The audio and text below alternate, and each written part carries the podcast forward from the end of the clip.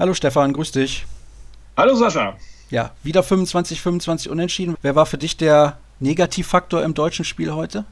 Leider Philipp Weber. Ah, und damit sind wir schon auf Sendung. Da habe ich den Kollegen ein bisschen auf dem falschen Fuß ertappt, denn der dachte wahrscheinlich, wir sprechen noch kurz vorher ein wenig über das, was da passiert ist heute in Zagreb. Und damit hallo und herzlich willkommen zur nächsten Ausgabe von Kreis ab zur Europameisterschaft in Kroatien. Bei mir ist Stefan Flomp von der Handballwoche. Und ja, Stefan, ich habe es gerade gesagt, es gab ein 25-25 Unentschieden gegen Mazedonien und Philipp Weber hat leider ein paar falsche Entscheidungen getroffen zum Ende hin. Einmal gab es ein paar Minuten vor Ende eine ganz freie Wurfsituation für ihn. Da hat er dann Birko Ristowski quasi abgeworfen. Der hatte sich gefühlt hinterm Pfosten versteckt und Weber schießt genau auf Ristowski und dann Christian Prokop nimmt elf Sekunden vor Ende nochmal die Auszeit, setzt auf den siebten Feldspieler und dann der Pass von Weber auf Patrick Grötzky von halblinks auf rechts außen. Der wird dann gefault und dann gab es zwar noch einen direkten Freiwurf, aber den hat Steffen Feeth in die Mauer geworfen und gleichzeitig übrigens in Gruppe D Tschechien gegen Ungarn 33-27. Das bedeutet tatsächlich, die Tschechen gehen mit zwei Punkten in die Hauptrunde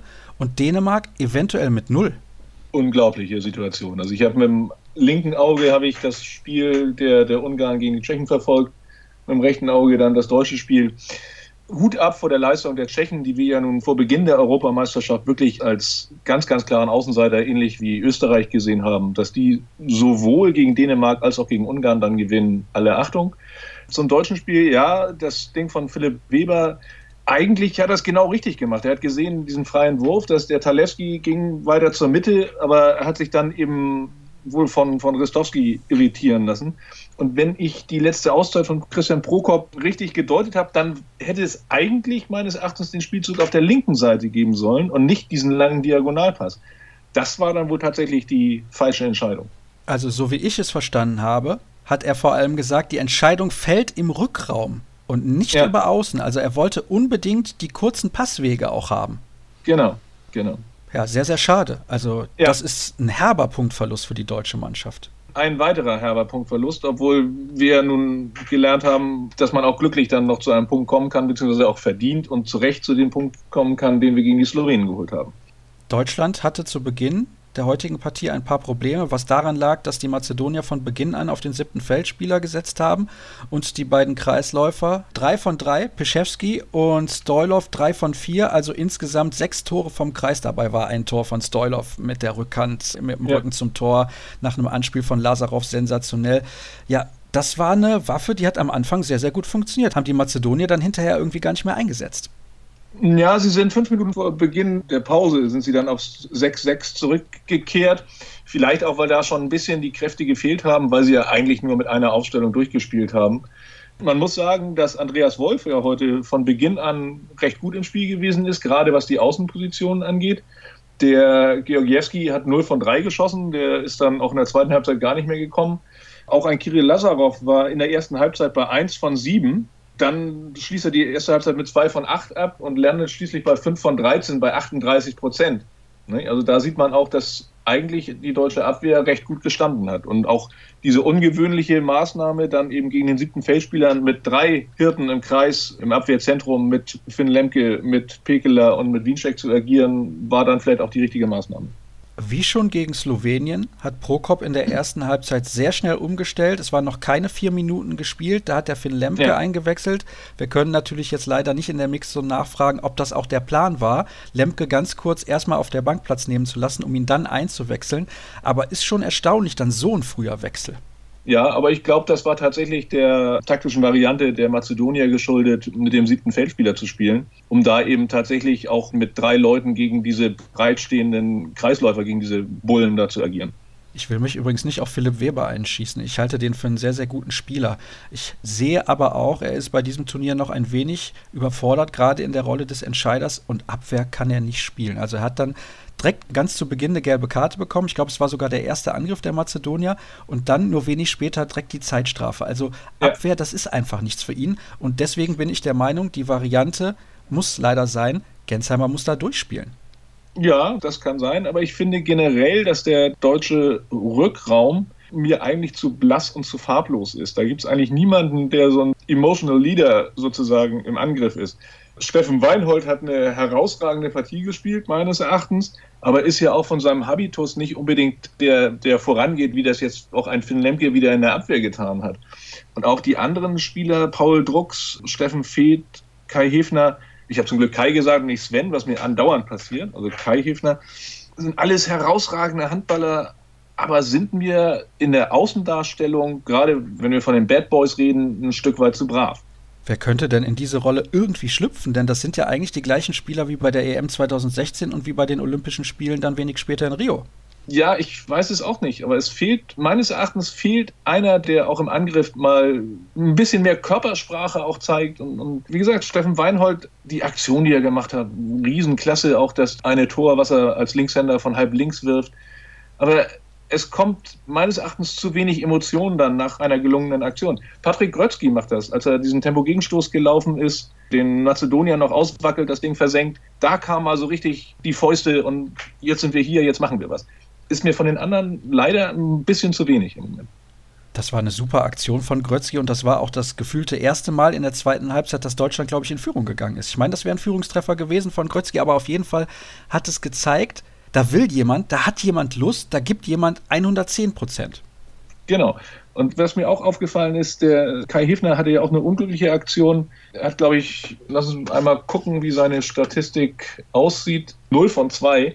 Da sind auch so ein bisschen die Nuancen, die vielleicht jetzt in diesem Turnier im Vergleich zu den Olympischen Spielen und auch zur EM vor zwei Jahren fehlen.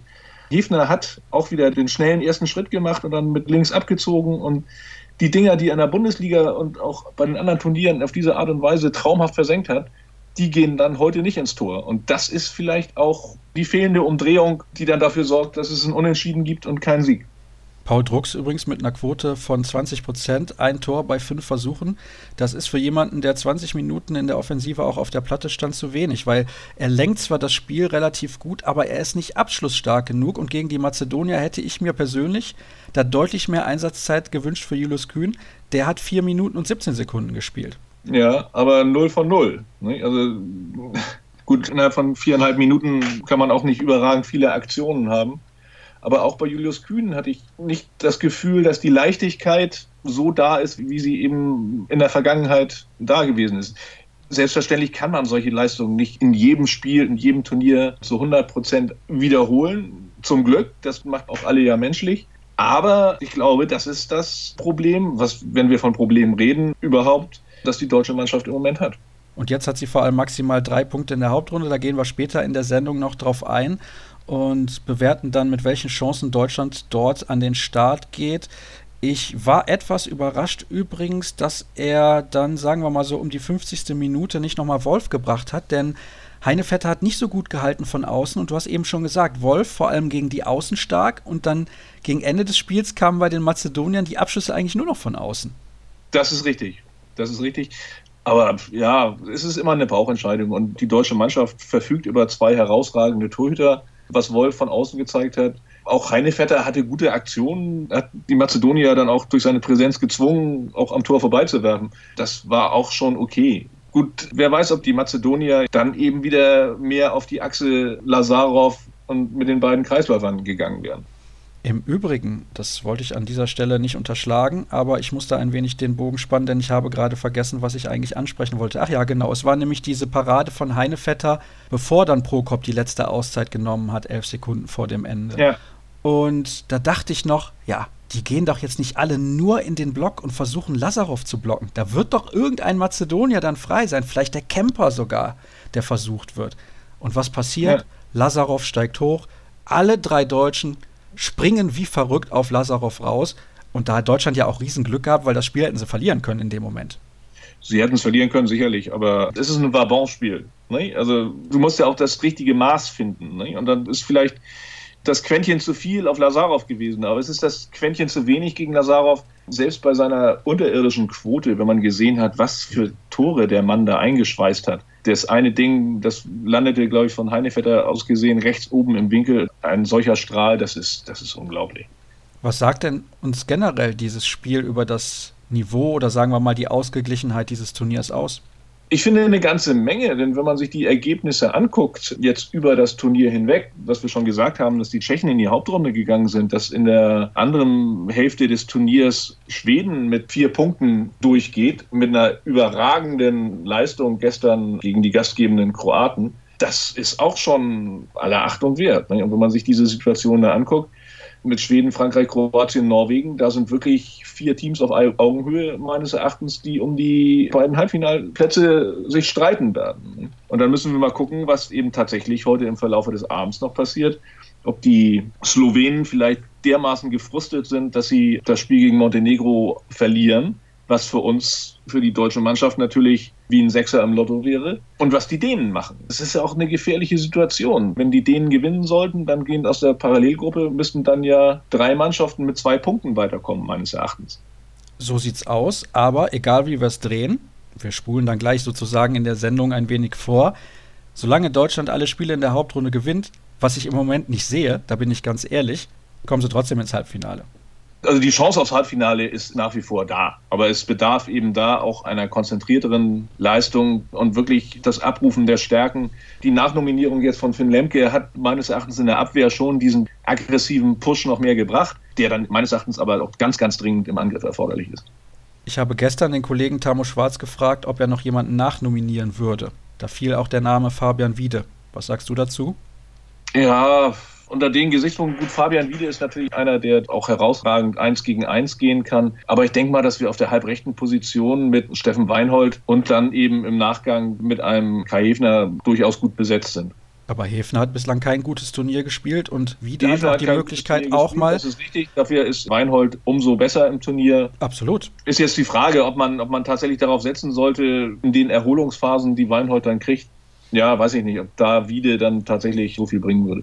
Also ich bin der Meinung, dass Wiede ein anderes Spielelement reinbringt, nämlich im Rückraum dann auch mal in der Luft zu stehen, spät die Entscheidung zu treffen, nicht so viel eins gegen eins zu gehen und dann die Gegner vor andere Probleme zu stellen. Aber gut, dann spulen wir jetzt ein bisschen vor und mittlerweile sind uns auch die Ergebnisse der späten Spiele bekannt. Die sind nicht so ausgegangen, wie man sich das aus Sicht der deutschen Mannschaft gewünscht hat, denn Slowenien hat mit 28 zu 19 gewonnen gegen Montenegro und Dänemark hat sich durchgesetzt mit 25 zu 22 gegen Spanien.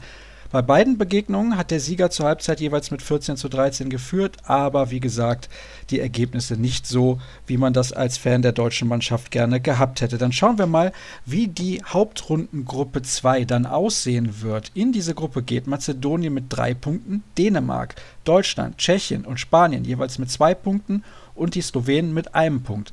Also es ist ja noch lange nichts verloren. Nein, nein. Ich weiß auch nicht, ob es besser gewesen wäre, wenn jetzt Spanien gewonnen hätte, weil dann eine klare Favoritenrolle vergeben worden wäre. Aber jetzt haben im Grunde genommen ja alle Mannschaften auch in dieser Hauptrundengruppe die Chance, noch den Sprung in die Vorschlussrunde zu schaffen. Wen siehst du denn in dieser Gruppe favorisiert? Also die Mazedonier haben einen Zähler mehr als alle anderen, aber ich glaube, den wird gegen Turnierende mehr und mehr die Puste ausgehen. Ja, ich denke aber, dass sie auf jeden Fall Tschechien schlagen werden. Dann haben sie fünf Punkte und dann würde ja fast schon ein weiterer Punkt sie sicher nach Hause bringen. Nicht? Denn auch die anderen werden sich ja noch gegenseitig die Punkte abnehmen. Es wird schwierig für die Mazedonier, durchaus möglich. Die Dänen sind eine Wundertüte. Mit der konzentrierten Leistung können sie durchaus alle drei Spiele gewinnen.